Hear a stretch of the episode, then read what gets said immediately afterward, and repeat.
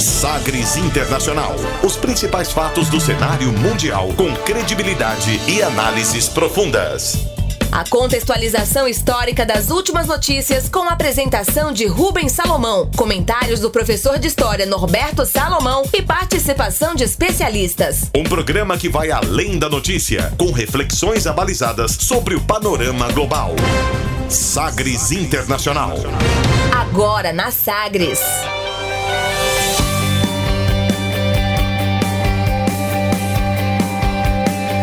Olá, seja muito bem-vindo à 78ª edição do Sagres Internacional número 78. Eu sou Rubens Salomão e a partir de agora com você, ouvinte Sagres, os fatos precisos e análises credenciadas sobre os principais temas mundiais.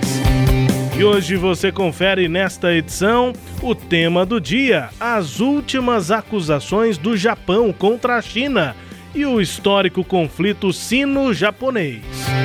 Restrições a 5G da Huawei no Reino Unido é o palco para um novo embate entre a China e os Estados Unidos. Empresas e investidores apontam que desmatamento ilegal não atrai investimentos e prejudica os negócios campanha desgovernada dos republicanos nos Estados Unidos e a pressão para a escolha do vice entre os democratas. União Europeia negocia com várias empresas a compra antecipada de vacinas contra a Covid-19. E ainda a música mais tocada nas paradas da Dinamarca. Fique ligado, Sagres Internacional está no ar. Você conectado com o mundo. Mundo. O mundo conectado a você. Sagres Internacional. E como sempre, o programa conta com a produção, comentários do professor de História e Geopolítica, Norberto Salomão. Oi, professor, tudo bem? Olá, Rubens, tudo bem? Olá, os nossos ouvintes. Estamos aqui realmente para fazer aí essa reflexão sobre o cenário internacional, né? Para a gente pensar um pouquinho o que, que vai rolando por esse mundo de meu Deus e quem sabe até fazer uma projeção, né? Do que está por vir. É isso, número 78 do Sagres Internacional, começando o programa de hoje, conferindo uma declaração de destaque nesta semana. Agora, as frases bem ou mal ditas por aí. Sim, Abre aspas. Abre aspas nesta edição para a porta-voz do Ministério das Relações Exteriores da China, Hua Chuning. Ela classificou como patética a medida dos Estados Unidos de ampliar restrições a países aliados utilizarem a tecnologia da gigante chinesa Huawei no processo de implantação da internet 5G. Nesta semana, o Reino Unido excluiu a empresa do processo. Abre aspas para a porta-voz chinesa Hua Chuning. 在我们看来，美方的 这些言论不管是真的还是假的，我们无从核实。也你们也可以去问问美国官方去求证一下。但是如果这样的话是属实的话，我觉得是非常令人可悲的。美国作为最强大的国家，它还剩下什么？它想给世界留下什么样的印象？我们希望美国呢不要再做这种有违、不尊重国际关系基本准则。O É, para você treinar aí o seu mandarim. Conseguiu entender? Não, a gente traduz, abre aspas aqui, ah, sobre os comentários dos Estados Unidos, não podemos verificar se são verdadeiros ou não. E você pode buscar detalhes com as autoridades americanas. Se forem reais, penso que isso é um tanto patético. Os Estados Unidos fazerem isso como o país mais potente, o que deve restar a eles? Que impressão eles querem passar para o mundo? Nós esperamos que os Estados Unidos possam repensar essas atitudes desrespeitosas com base em normas básicas de relações internacionais, fecha aspas, para a porta-voz do Ministério das Relações Exteriores da China, Hua Chuning. A Huawei, essa gigante de tecnologia do mundo, chinesa, classificou a decisão do Reino Unido de excluir a empresa da sua rede 5G como decepcionante e disse que isso ameaça levar os britânicos à pista lenta digital. Comunicado publicado no Twitter nesta semana.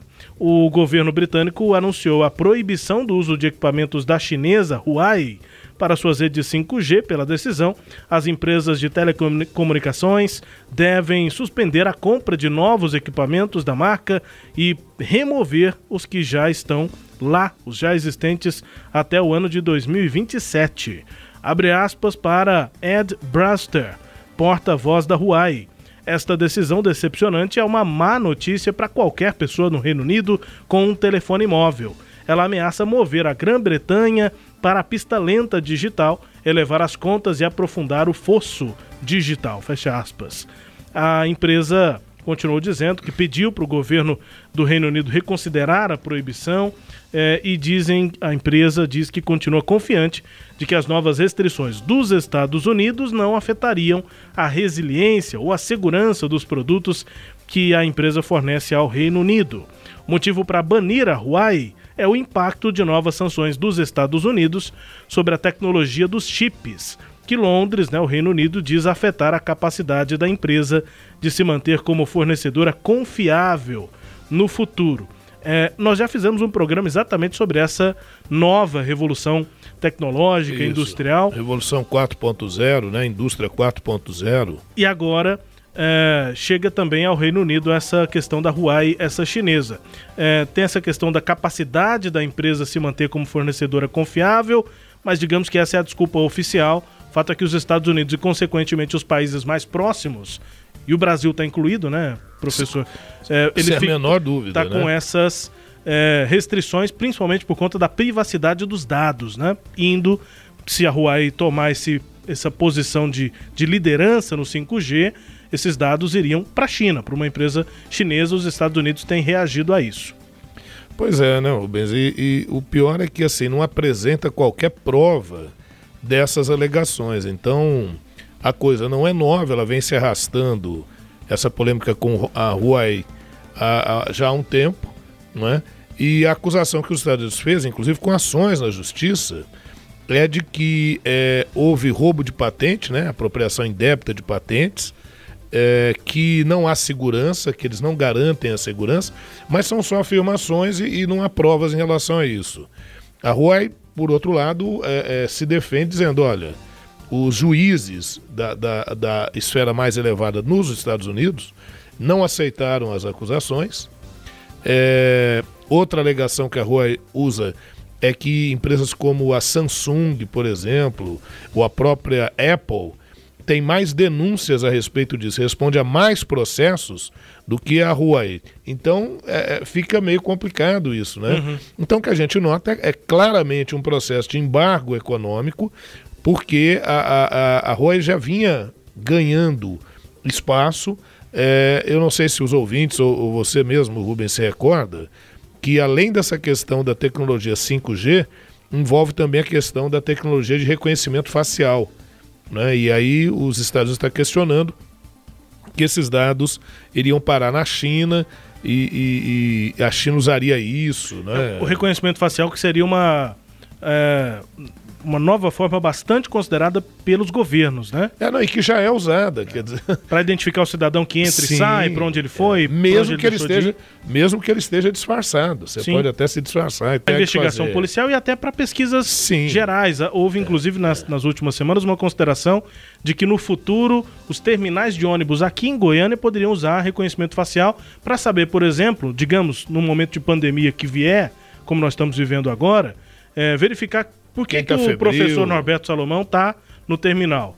É, ele trabalha onde, quais são os horários, isso tudo vai estar tá registrado e vai saber por que, que aquela pessoa está naquele terminal, se ela precisaria estar tá causando essa aglomeração. Em momentos de emergência, como uma pandemia. Mas assim, estamos falando aqui da nossa cidade. Isso. E as pessoas, os gestores já considerando usar tecnologias para demandas que hoje nós já sabemos que existem. É. E aí é que mora a questão, né? Se eu posso usar isso para momentos de emergência, quem garante que isso será usado? E o que, que é o momento de emergência? de emergência? E o que é né? o momento? É. Então quer dizer que a vida do indivíduo passaria a ser muito controlada, com coisa que ela já não é, né? O seu celular monitorado, onde você está, né? todos esses monitoramentos já, já têm sido feitos. Então é, é, é bem questionável essa, essa ação. Então é o que muitos estão chamando, viu, Rubens e nossos queridos ouvintes, de a Segunda Guerra Fria Então, essa, essas disputas com a China. No programa passado, na edição passada, nós chegamos a citar a, a perseguição também aí a TikTok, Uhum. né? Que também de origem chinesa. O já foi do Instagram, né? concorrente do Instagram e de, né, de outros, outras Redes. ah, redes, né? E foi banida da Índia. Então os Estados Unidos está apertando o cerco nesse sentido. Mas é muito interessante porque no programa passado a gente fez um processo muito próximo da Eurásia, né? Foi a Rússia e a Turquia, que a gente falou aqui, né?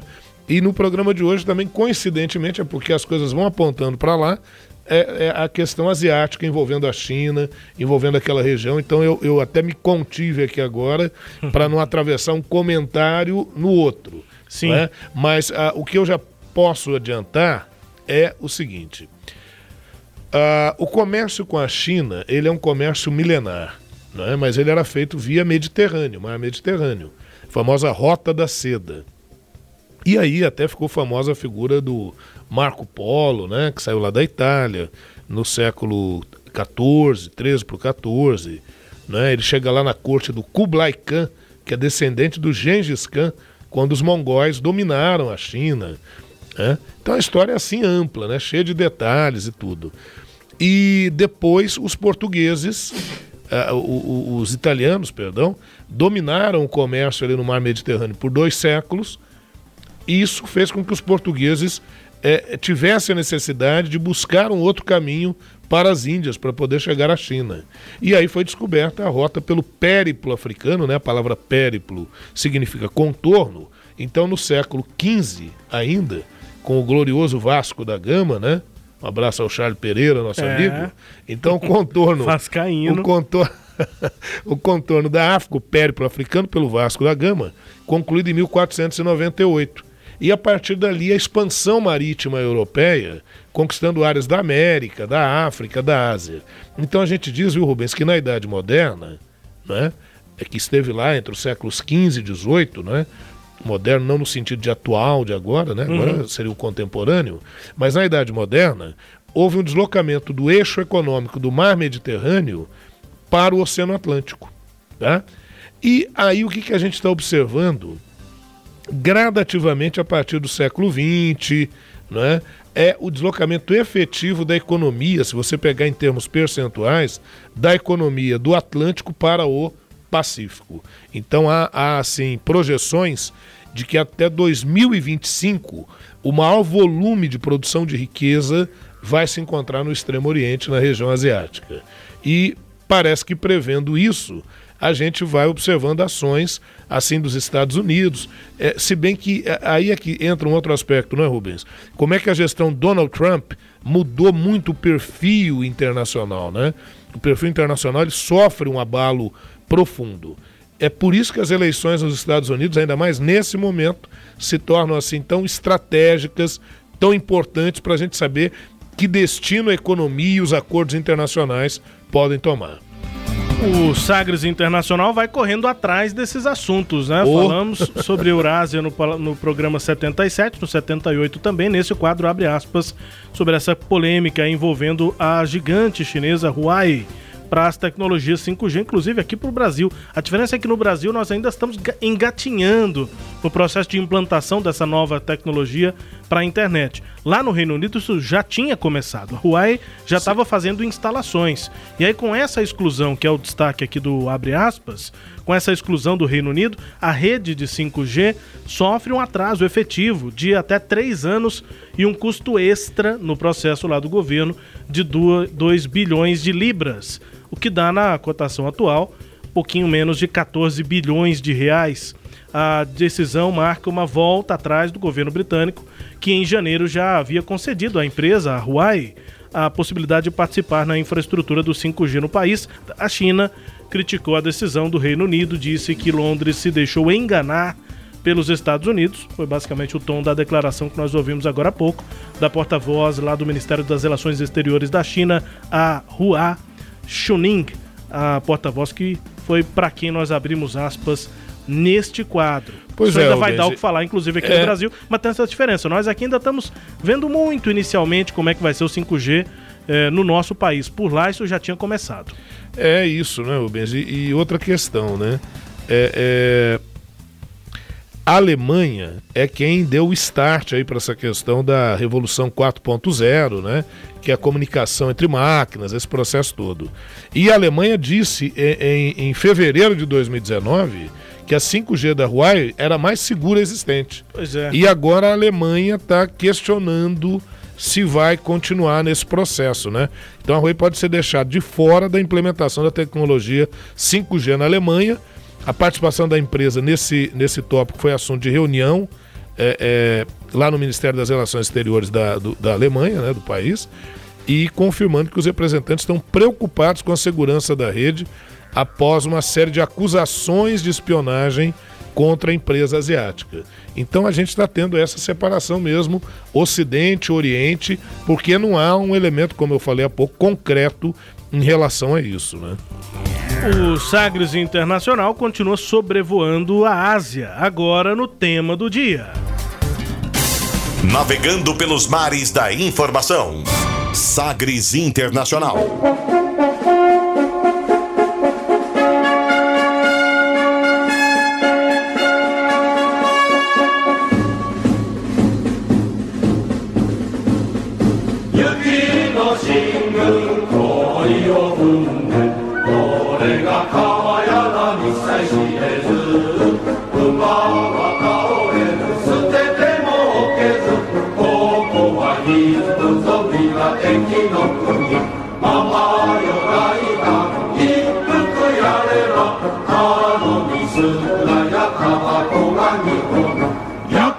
No Shingun, marchando na neve.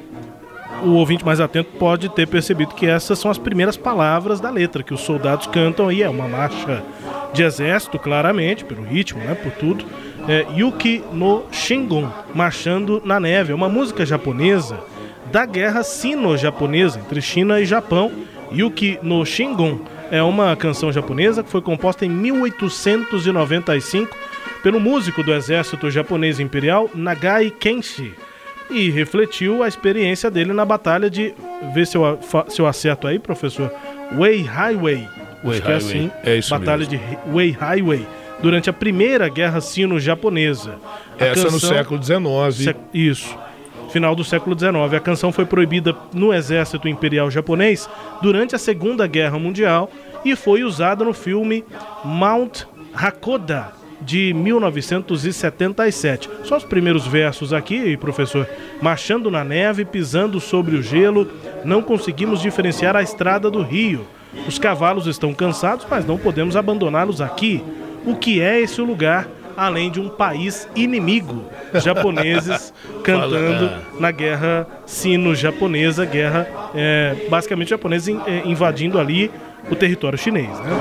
Isso, e o que a gente vai querer ver aí é por que disso, né? Porque dessa, dessas confrontações, é, tentar evoluir é, é, modestamente, porque a história ela é realmente muito complexa, cheia de nuances e, e não dá para abarcar tudo isso, né? pelo menos nesse curto espaço que a gente tem aqui.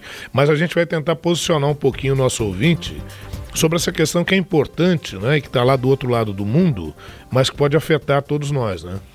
É, nesta semana, o Japão acusou a China de desinformação sobre o novo coronavírus. Expressou uma grande preocupação com as reivindicações eh, do país no mar da China Meridional e nas ilhas Senkaku e Diaoyu. Para que meridional significa ao sul e setentrional significa ao norte. Mar da China Meridional, ilhas Senkaku e Diaoyu. É. A soberania verdade, dessas ilhas, dessa Isso. região, disputada É, pelos dois é, países. na verdade, a, a Senkaku é, é, é a expressão japonesa para essas ilhas. Ah, então. E Diayoku é a expressão chinesa para essas ilhas. Então eles disputam até. É como aqui a gente tem as Ilhas Malvinas para a Argentina, mas para os ingleses é Falkland. Né? Uhum. É a mesma questão ali. É, essas ilhas são muito estratégicas, do ponto de vista inclusive militar. Elas são desabitadas, mas estão sob o domínio japonês e elas é, provavelmente seriam. um- é, elas têm uma disputa, inclusive, pela questão da exploração offshore, né, exploração de plataforma de petróleo na região, por isso da estratégia e da disputa em relação a isso. De vez em quando lá um navio chinês pesqueiro, entre aspas, né, entra ali na, na zona que é vigiada por navios japoneses naquela região. Duas questões, então, né? O Japão acusando nesta semana a China de desinformação sobre essa pandemia de coronavírus e também essa questão das ilhas mar da China Meridional.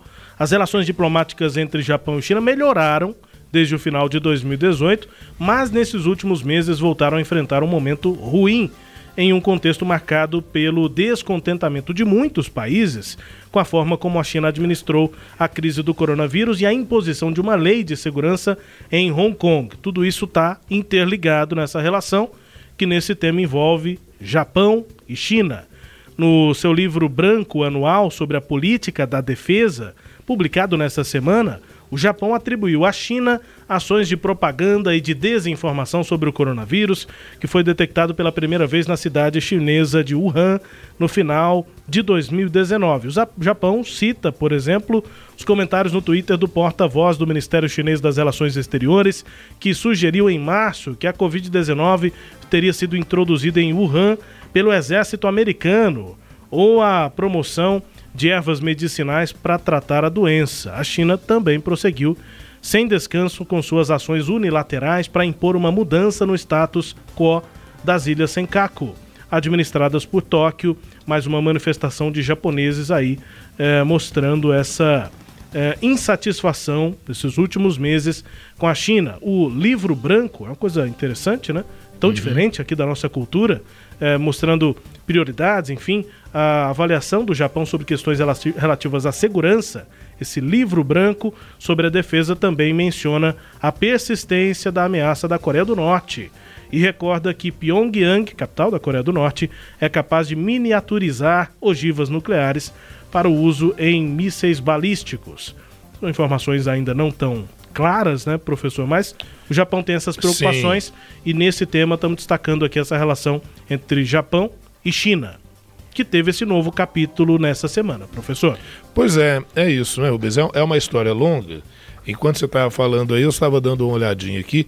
Imagine você, no, no Japão, você tem 85 bases militares norte-americanas no Japão, o que gera protesto dos japoneses e tal. Então, a gente já começa falando assim para mostrar essa influência não é, que os Estados Unidos têm sobre o Japão, né? Influência grande sobre a região ali. Deixa eu fazer uma observação só rápida, ah, professor. Nós, nós reproduzimos, daqui a pouco vamos reproduzir também outras músicas relacionadas a esse conflito sino-japonês. Mas só fazer uma consideração que eu acho que é importante, é, para quem tem alguma ascendência ou que conhece um pouquinho melhor a história desses conflitos, a reprodução dessa música, para quem tem mais ascendência chinesa, a reprodução dessa música pode não ter é, um, um, bom tom, né? Uhum. Pode não ser interessante, mas nós estamos aqui tentando registrar historicamente. Sim. Essa é a música do lado japonês, Yuki no Shingun, Marchando na Neve. Os soldados cantavam essa e outras músicas Sim. enquanto invadiam o território chinês. Nós vamos falar mais sobre essas é, memórias dos chineses isso, sobre essas guerras. Isso, vamos lá.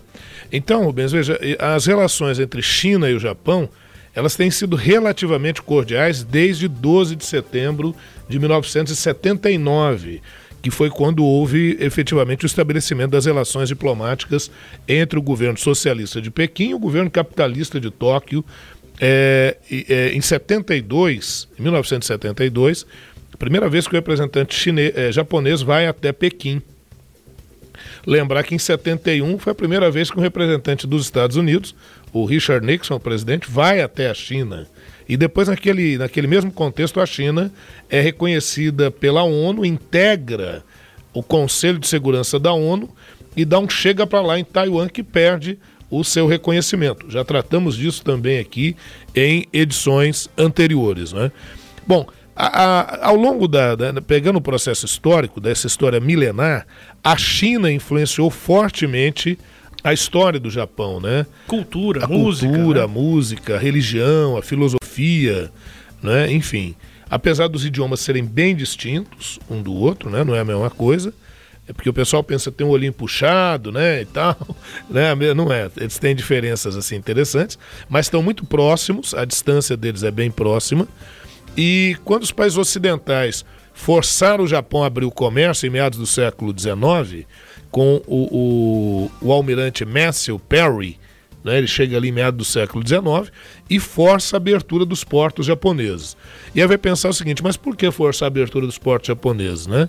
É porque no século XVII os, os shoguns, né, que são os grandes senhores do Japão, eles expulsaram os ocidentais que estavam no Japão, inclusive jesuítas portugueses foram expulsos do Japão e o Japão se fechou. É esse período, viu, Rubens, que muitos chamam de período Japão feudal, entre o século XVII e o século XIX, destacadamente com o clã Tokugawa. O clã Tokugawa no Japão é que prevaleceu e tinha forte ascendência sobre o Mikado, que era o termo usado para o imperador japonês que ficava na cidade de Edo. Muito filme sobre esse período, Algum, né? Alguns filmes, algumas histórias. Quem gosta de mangá, muitos mangás, uhum. né? Que são aquelas historinhas época, né? é, é, em quadrinho, falando sobre o período.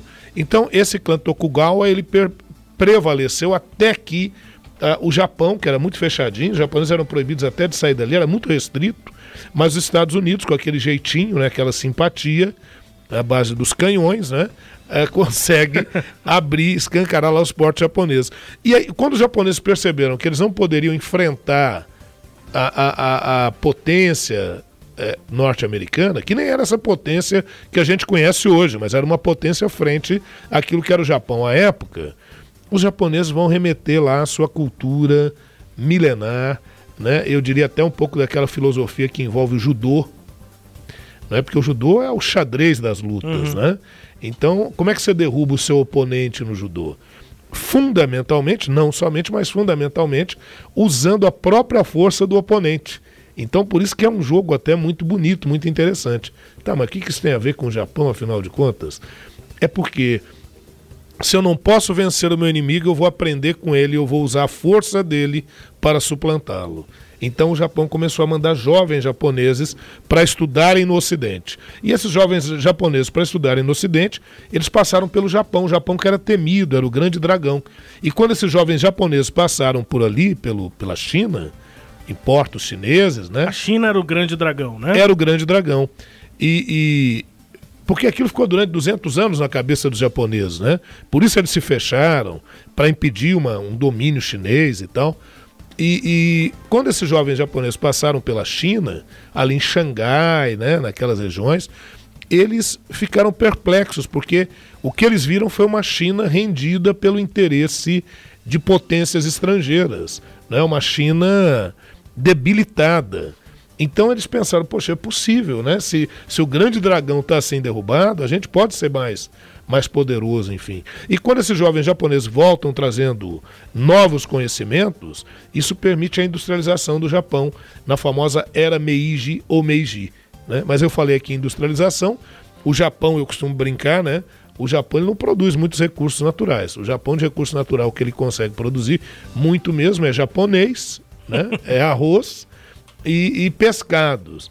Então, carvão, ferro, é? matérias-primas, insumos para a industrialização, aí é, seria necessário um processo expansionista. Então a era Meiji gera um processo expansionista japonês em direção à região da Coreia, em direção à região da Manchúria, na China, né? E aí é que nós vamos ter a primeira guerra sino-japonesa a partir de 1895. Há essa guerra, o, o Japão se apropria de áreas que eram tradicionalmente da China, né? E aí a rivalidade entre essas duas regiões vai se intensificar consideravelmente. Né? A gente costuma dizer que a partir da era Meiji, o Japão passou a considerar a China como uma civilização antiquada, incapaz de ocidentais, em parte por, pelo histórico da China em relação às outras potências ocidentais. No caso da Guerra do Ópio, que a gente já também trabalhou em episódio anterior do programa, em que houve o Tratado de Nanquim, pelo qual Hong Kong fica nas mãos da Inglaterra por 155 anos. Né? E também as expedições anglo-francesas, é, desde 1840 até 1860, na região da China, explorando a região.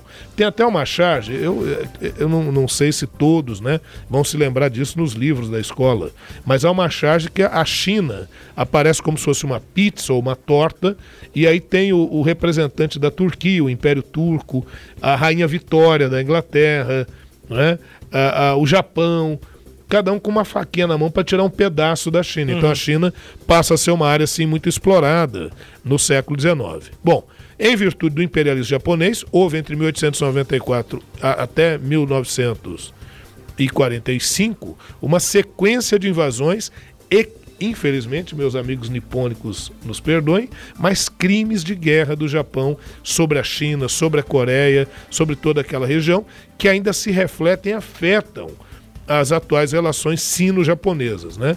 Por exemplo, a primeira guerra sino-japonesa foi isso, processo imperialista japonês naquele momento. Já na segunda guerra sino-japonesa, já é o, conte o contexto que conduzirá à Segunda Guerra Mundial. E aí muitos vão chamar isso aí de holocausto japonês, né? Inclusive a grande denúncia foi além das torturas, das atrocidades cometidas contra os prisioneiros de guerra, as chamadas mulheres de conforto, né? O que, que seria isso, né? A, a, a expressão é, Yampu, Yampu, mulheres de conforto, ou Yongyun Yampu, mulheres de conforto militar. São eufemismos, né, elementos para amenizar aquela questão de mulheres que foram usadas em bordéis militares em países ocupados como a Coreia e como a China, muitas das quais recrutadas à força atra ou através de fraudes, né? E que vão se considerar vítimas de agressão sexual ou escravidão sexual. Estupradas. Estupradas. O Japão já pediu desculpas, mas minimiza isso e a juventude japonesa não tem conhecimento disso por meio das escolas. Então isso foi excluído de livros, uhum. não se faz o esclarecimento devido a isso, o que faz com que chineses, coreanos, por exemplo, não vejam essas disputas, essas desculpas, perdão, como assim muito sinceras, né? Agora, apesar dessas rivalidades todas, você sabe que a questão comercial às vezes fala mais alto. E essa questão comercial e também o contexto uh, geopolítico dos anos 70, dos anos 80, permitiu não só uma aproximação é, diplomática, como também econômica entre o Japão e a China.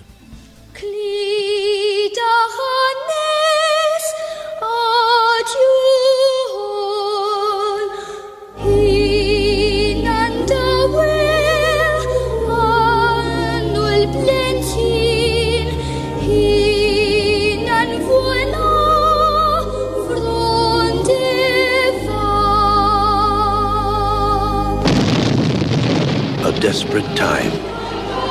A world at war. A boy alone.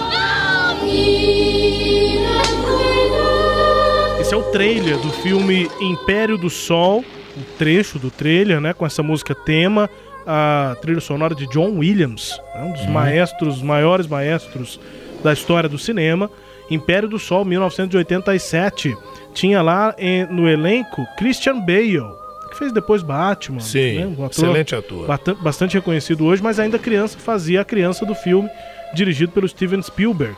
Drama dirigido pelo Spielberg, que retrata a história de um menino de origem inglesa e a família dele na China quando o país é invadido pelo Japão durante a Segunda Guerra Mundial. Uhum. O filme foi indicado a Oscar, a Globo de Ouro, filme importante aí da história da filmografia mundial, contando essa história Segunda Guerra Sino-Japonesa, né, professor? Segunda quem, Guerra Sino-Japonesa. Para quem quiser buscar, filme Império do Sol. A gente é. ainda ouve nesta edição, daqui a pouco, uma outra música desse filme. Professor. E esse filme, ele, ele é lindíssimo. Fotografia espetacular, realmente fantástico, muito bom.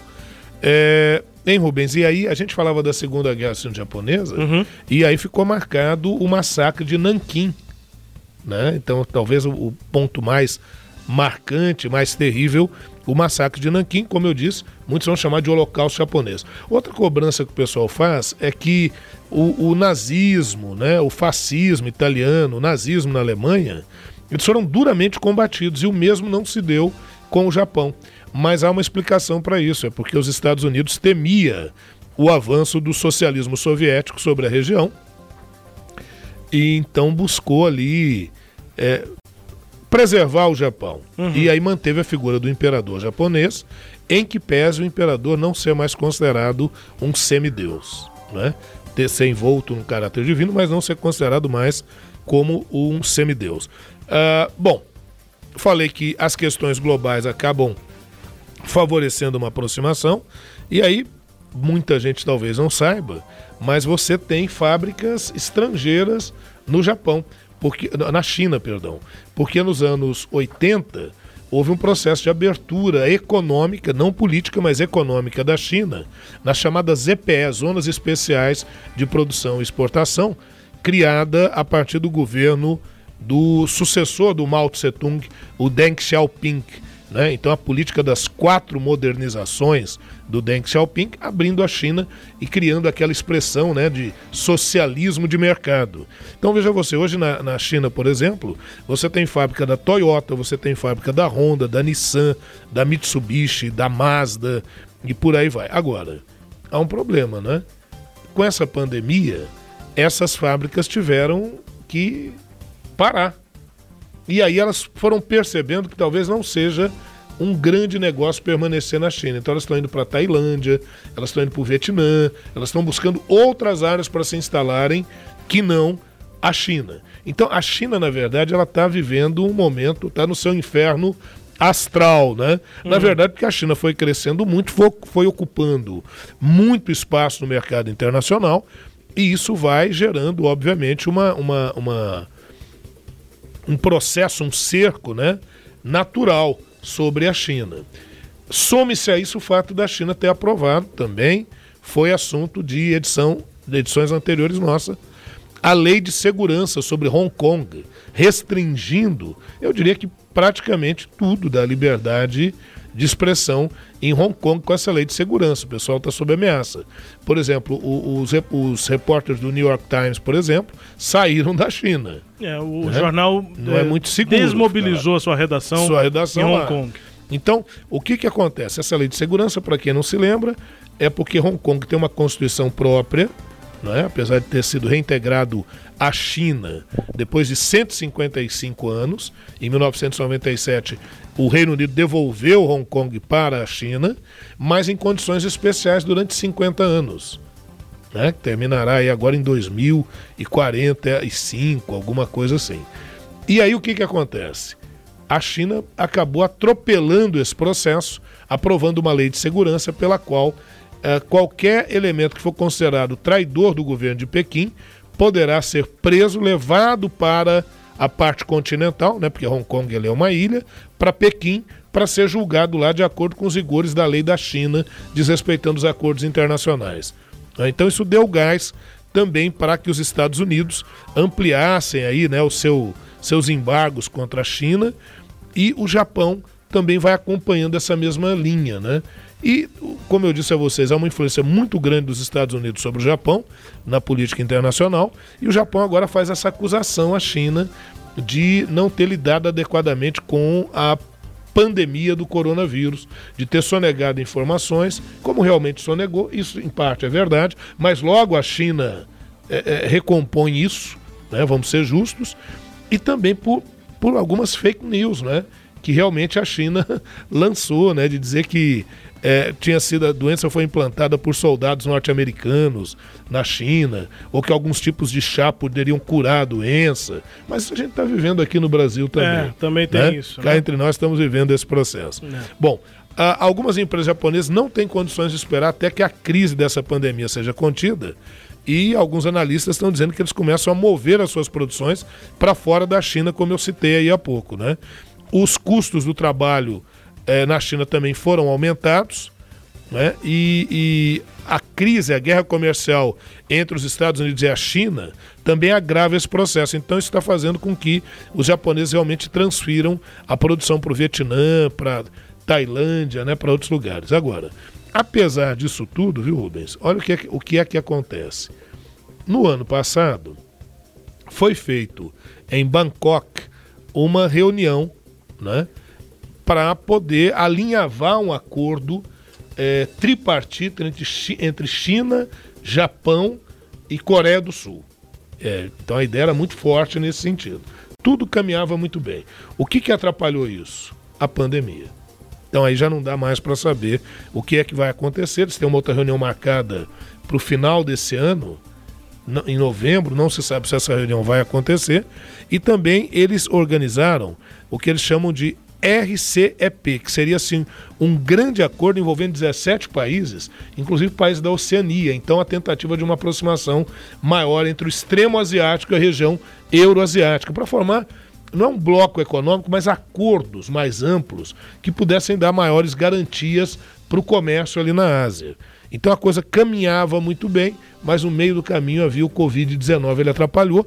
Inclusive as Olimpíadas de 2020 no Japão, que foram já, já tem a data definida para 2021, seria o momento em que eles consolidariam vários desses acordos e as Olimpíadas seriam utilizadas no Japão como uma espécie de cartão postal, de cartão de visitas para esse acordo multilateral econômico que estava sendo até então alinhavado, mas que agora perdeu muito do seu fôlego. É, vamos para a última música aqui desse tema do dia, As Ruas de Xangai, The Streets of Shanghai, música também, né, composição do maestro John Williams, no filme que nós citamos aqui, Império do Sol.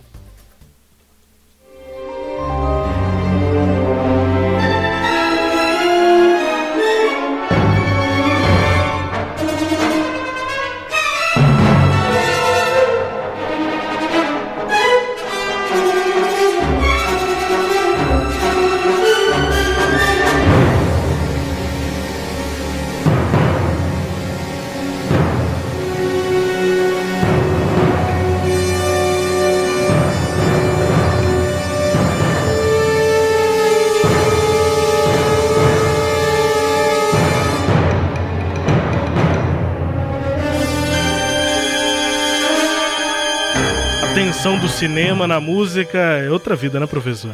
É, sem, cinema sem som, ele fica bem prejudicado, né? John Williams. Veja um... que mesmo na época do cinema mudo tinha um pianista lá no cinema Fazendo tocando a trilha, né? para fazer a trilha. É. John Williams, essas são as ruas de Xangai no filme Império do Sol, maestro artista, né, um mestre aí das trilhas sonoras de cinema.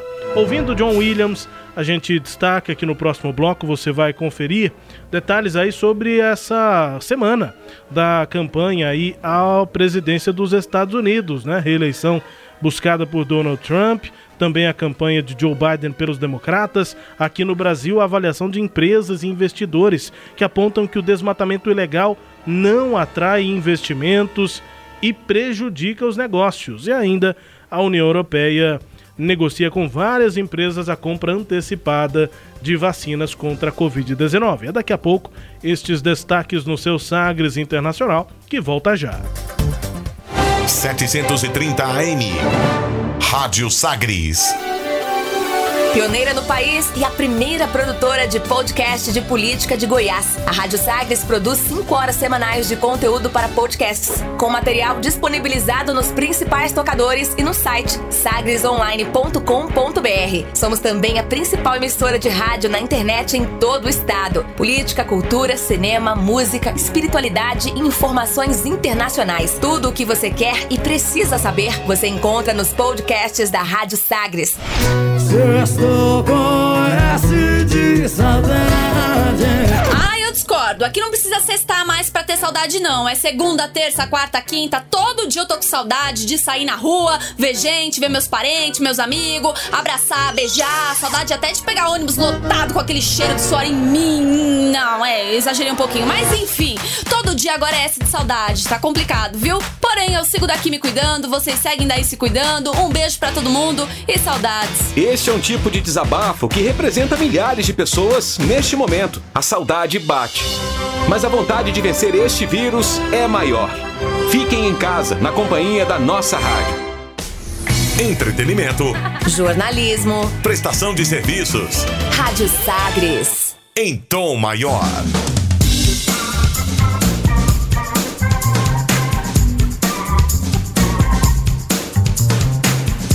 De volta com Sagres Internacional número 78.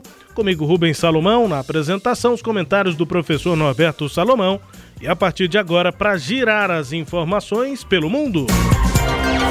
Velas ao mar. O diretor, o destino né, do diretor Brad Pascal à frente da campanha para a reeleição de Donald Trump foi traçado depois do fracassado comício em Tulsa, em Oklahoma.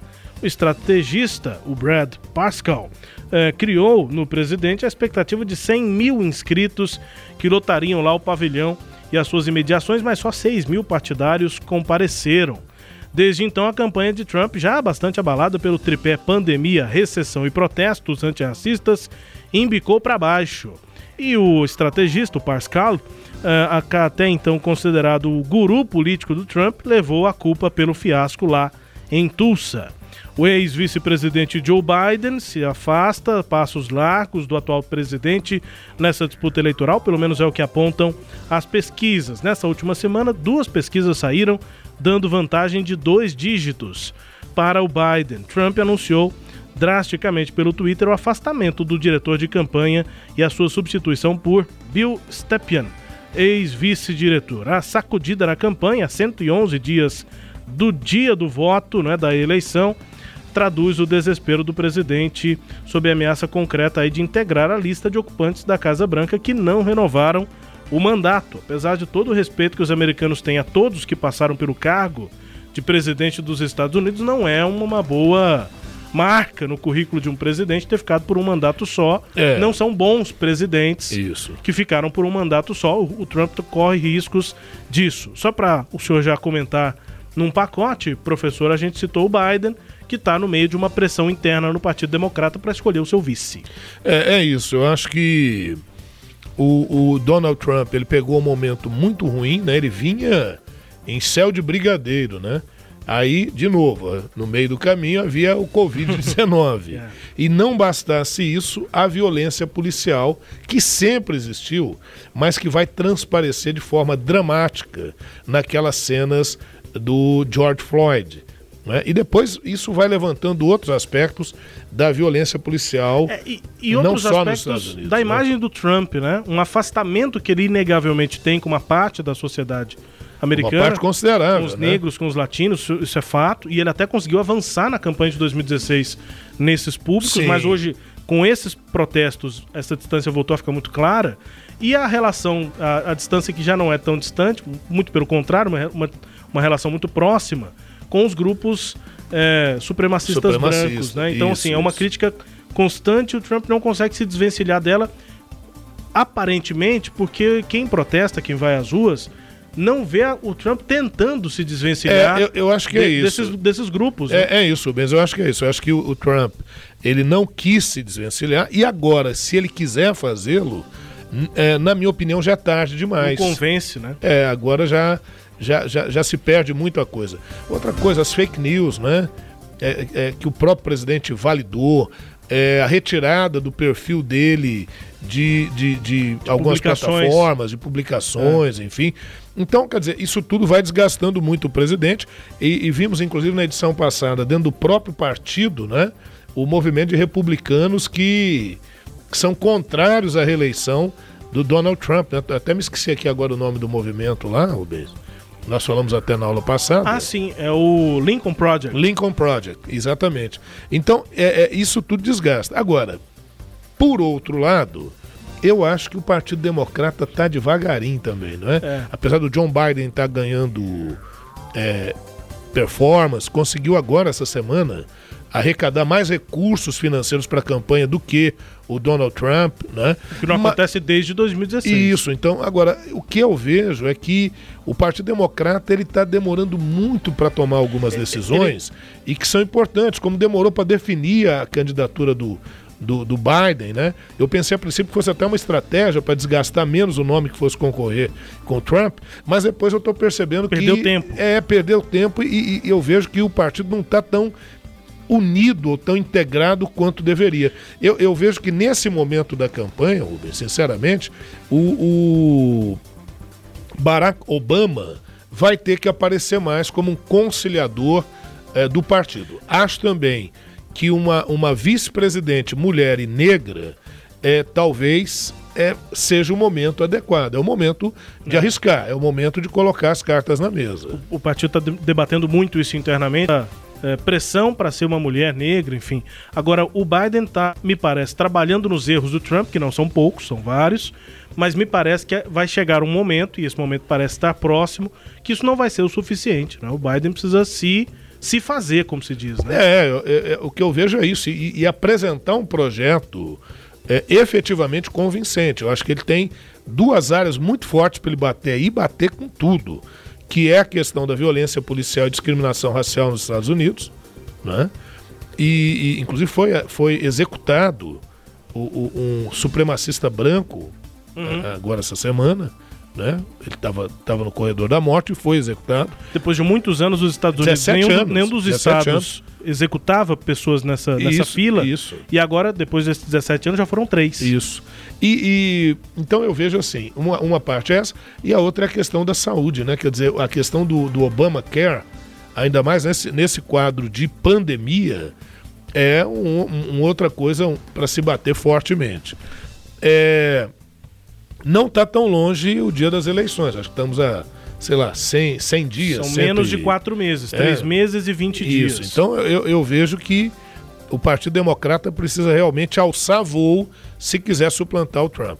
Eu estou muito atento observando é, esse movimento das eleições dos Estados Unidos, porque, sinceramente, queridos ouvintes, é, ela vai definir os rumos do que serão essas, essa próxima, do que será essa próxima década para a economia mundial, para a diplomacia internacional, para os políticos que vão vencer eleições, né, a- a- as vertentes políticas que vão avançar nas eleições e até a maneira como vai se fazer a eleição. Porque tanto na eleição do Trump, como depois se repetindo na eleição aqui do Bolsonaro, outras eleições aí, eh, não havia um controle efetivo sobre as redes sociais e a disseminação de notícias, é, é, é, de fake news e outra coisa, da chamada imprensa, a pseudo-imprensa, né? Que foi criada nesses blogs e tal, né? Radicais de direita, é, se passando como jornalistas mesmo. Quer dizer, a opinião virou informação e opinião não é informação, né? Então isso agora está muito mais sob vigilância e sob controle. Então também a maneira como essa eleição vai se desenrolar lá nos Estados Unidos, acho que já dá para a gente antever um pouquinho como é que vai ser a eleição presidencial aqui no Brasil. Olha, a pandemia de coronavírus agravou o problema da fome em muitos países e a Organização das Nações Unidas para a Agricultura e a Alimentação, a FAO, avisou que essa crise pode levar a um aumento de 83 milhões ou até de 132 milhões de pessoas eh, consideradas desnutridas no mundo neste ano de 2020. Esse aumento pode ser de 83 milhões ou até um aumento de 132 milhões de pessoas consideradas desnutridas pela ONU. Um dos países mais seriamente afetados é a Venezuela, onde os níveis de nutrição de crianças menores de 5 anos já são comparáveis àqueles dos locais mais pobres do planeta. Dois dias depois dessa confirmação, a organização humanitária britânica Oxfam publicou um alerta sobre o vírus da fome, no qual a Venezuela é listada como um dos principais pontos críticos.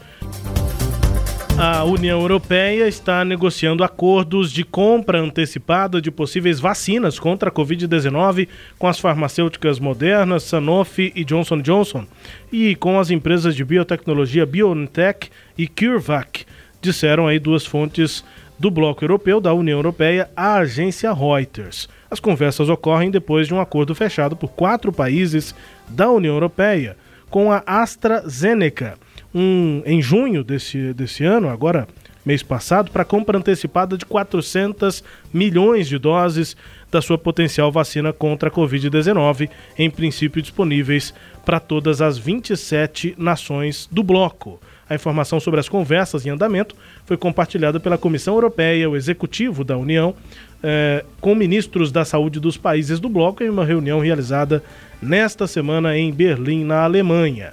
Esforços aí para conseguir essa prevenção. Uma última informação aqui sobre a pandemia, nesse giro, daqui a pouco tem informações do Brasil, vem da Itália. Professor, os parentes de vítimas da Covid-19 na Itália, foi aquela tragédia, eh, foram à justiça contra as autoridades, buscando que as pessoas fossem responsabilizadas pelo tamanho do problema que foi a pandemia de coronavírus por lá. Querem respostas um grupo nas redes sociais criado para compartilhar histórias das vidas perdidas na pandemia, se formalizou para enviar quase 150 queixas ao Ministério Público de Bergamo, no norte da Itália, que foi aquela área É. mais atingida. Só para comparar, eh, a Itália sofreu, essa região especificamente, norte da Itália, Sim. sofreu gravemente com a falta de leitos. Uhum. Muita gente doente, uma população mais velha, e muita gente, infelizmente, perdeu a vida em casa é, porque não tinha leito. É, em, em grande parte do Brasil, apesar do nosso número de mortes já ter superado e muitas vezes o número de mortes da Itália, nós ainda estamos conseguindo dar leitos para uma parte considerável desses doentes no Brasil, que é um país muito grande. Isso. Em alguns estados, Rio de Janeiro, Manaus, eh, São Paulo, em alguns momentos, houve esse colapso, mas durou menos do que o É. colapso da E Itália. o Brasil tem SUS, né, Rubens? Diferente, o SUS, né? O SUS tão mal falado e tal, né? E a gente sempre dizia que, olha, o SUS ele tem problemas, mas ele funciona. Né? Esse sistema unificado de saúde é um modelo muito interessante num quadro como esse tem se comprovado assim com uma eficácia razoável. Melhor do que em muitos lugares, inclusive de países desenvolvidos, né? É, agora, Rubens, olha o que, que acontece. É, eu vejo que essas ações elas não vão ser raras, não. Vão acontecer aqui no Brasil também. E não só em questão de vidas perdidas, chamando a responsabilidade de governantes por alguma falha, o Estado, né, por alguma falha que tenha cometido. Mas também por quebra de empresas. Também nós vamos ver ações aí por questões econômicas. Os dois lados, né? Os dois É lados des- dessa crise aí. Vamos agora às notícias do Brasil. O Ernesto nos convidou. Brasil Internacional. Enquanto o INPE, Instituto Nacional de Pesquisas Espaciais, anunciava agora sexta-feira que o Brasil desmatou em junho 1.034 quilômetros quadrados de florestas, um recorde em cinco anos e o 14º mês consecutivo de alta, os presidentes responsáveis, os chamados CEOs, eh, são os, os diretores operacionais né, de algumas das maiores empresas do país, se reuniram com o vice-presidente da República, Hamilton Mourão, Mourão para pressionar o governo a proteger a floresta amazônica. O encontro foi precedido de um manifesto assinado por mais de 50 CEOs de grandes companhias que pede, entre outros pontos, o combate inflexível e abrangente ao desmatamento ilegal da Amazônia, em uma articulação costurada pelo Conselho Empresarial Brasileiro para o Desenvolvimento Sustentável e também pela Associação Brasileira do Agronegócio. Além de vice-presidente da República, Mourão é presidente desse Conselho da Amazônia. Conselho que foi instalado em janeiro deste ano pelo presidente Jair Bolsonaro para articular ações do governo na região. Marina Grossi é presidente dessa, eh, desse conselho que organizou essa reunião e afirmou à agência Deutsche Welle no Brasil que a maior conquista da audiência dessa reunião foi em compromisso do vice-presidente Mourão em estabelecer metas para redução do desmatamento com acompanhamento semestral. No dia anterior, o vice-presidente também havia sido pressionado por investidores estrangeiros que ameaçam retirar o dinheiro do país se as taxas de desmatamento continuarem altas. Neste momento, o ministro que está com a cabeça mais a prêmio no governo Bolsonaro é o ministro do Meio Ambiente, Ricardo Salles, não há dúvida disso. Principalmente depois da divulgação daquele vídeo da reunião ministerial do dia 22 de abril, em que ele dizia lá que, enquanto a imprensa está preocupada com a pandemia, eh, não está olhando, não está com seus com seus olhos virados aqui para o meio ambiente, passar a boiada, novas regras, tudo aquilo que não precisa passar pelo Congresso, vamos aprovar agora. Isso repercute muito mal, mal inclusive para a economia do país. É, mas que ministro que você falou do meio ambiente? Ricardo é o, Salles. é o Mourão, não é? Não, pois é. É. Tem Porque isso, né? não, foi isso que foi feito. Quer dizer, o Bolsonaro, para não Isolou, sentir. né? É, para não se sentir desautorizado, por enquanto isolou, tá na geladeirinha lá, bonitinho, e o Mourão vai tomando o protagonismo nesse processo, que é um pedido que o Mourão já tinha feito, não nesse em específico, mas ele já tinha dito que ele queria um papel mais é, efetivo no executivo, e aí conseguiu. Né? Vamos ver o que, que ele consegue é, com isso. Né? Tem pressão, né? É, então é, não, não é fácil, não. Questão do meio ambiente, aquilo que nós já falamos, inclusive, em edições desde o início né, do, de- dessa série nossa de programas, não adianta, é a questão econômica. Não adianta querer falar, ah, mas a árvore, o agronegócio tem que crescer. O Brasil já tem espaço suficiente para produzir e produzir em grande quantidade. Então, essa, essa é uma questão importante, né? Chegando ao fim aqui da edição 78 do Sagres Internacional, conferindo música bem tocada por aí. Hoje vamos à Dinamarca. Call me what you wanna, I'll be what you wanna. I've been here a thousand times. Hey, hey, falling for another, I don't even bother. I could do it all my life. So tell me if you wanna,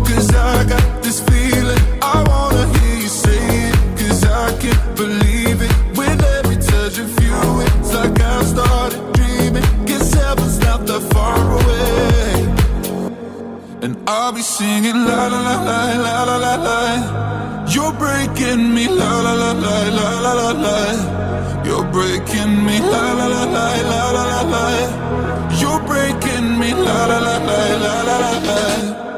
I'm just right here dancing around to the rhythm, the rhythm that you play when my heart. You know that I can't get you out of the you played with my heart. Música bem tocada na Dinamarca nesta semana, já ouvida aqui no Sagres Internacional. É uma dessas que fica tocando, né? Na Europa, então, toca bastante. Se não tá em primeiro, tá em segundo, terceiro lugar, tá bem tocado ainda nas paradas lá da Europa. Na Dinamarca, primeiro lugar nessa semana, Topic. É a voz que você ouve e o remix, né? A participação aí do DJ A7S. O nome da música Breaking Me. Conhecida aqui no Brasil também, bem tocada por aqui também. Com ela, vamos embora, professor. É isso, né, Rubens? É, agradecer a nossa audiência qualificada, né? Agradecer também ao Sistema Sagres de Comunicação, esperando que tenhamos esclarecido alguns pontos aí do cenário internacional. E se você me permite, prestar aqui uma homenagem. É, eu acompanho rádio desde muito garoto, eu sou um apaixonado pelo rádio, Uhum. mas fazer uma homenagem, prestar uma homenagem ao José Paulo de Andrade, jornalista do- da, da, da Bandeirantes, e que me influenciou desde muito garoto, eu ouvia pelo rádio, no interior, ouvindo ali o programa da, da manhã, ele e Joelmir Betting fazendo essas análises com muito mais competência, é claro, né, Rubens? que nós tentamos fazer aqui, né?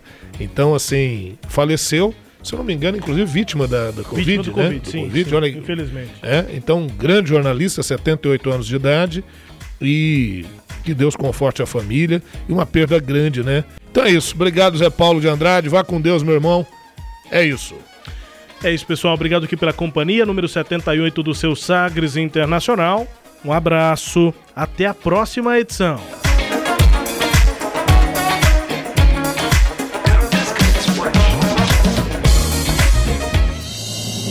Você ouviu Sagres Internacional.